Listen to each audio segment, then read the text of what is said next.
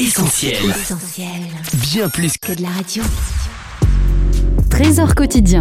Une ville appelée Naïn. Luc chapitre 7, versets 11 à 15. Jésus va dans une ville appelée Naïn. Au moment où il arrive à l'entrée de la ville, on conduit un mort au cimetière. C'est le fils unique d'une veuve. Beaucoup de gens de la ville accompagnent cette femme. Quand le Seigneur la voit, il est plein de pitié pour elle et il lui dit ⁇ Ne pleure pas !⁇ Il s'avance et il touche le cercueil. Les porteurs s'arrêtent. Jésus dit ⁇ Jeune homme, réveille-toi, c'est un ordre !⁇ Alors le mort s'assoit et il se met à parler. Jésus le rend à sa mère.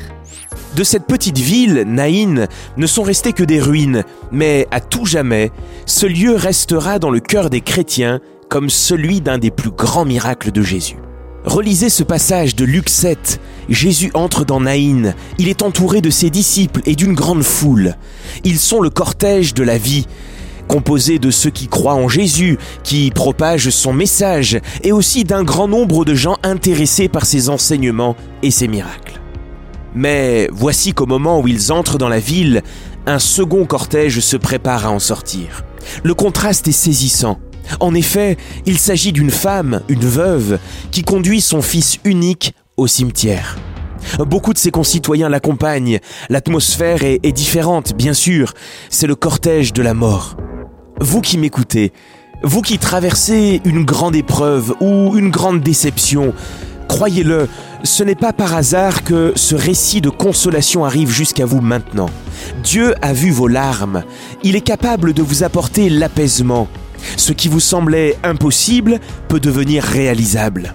Luc chapitre 7 nous dit que, en voyant cette femme, Jésus a été ému de compassion pour elle et il lui a dit quelque chose de surprenant. Il lui a dit ne pleure pas.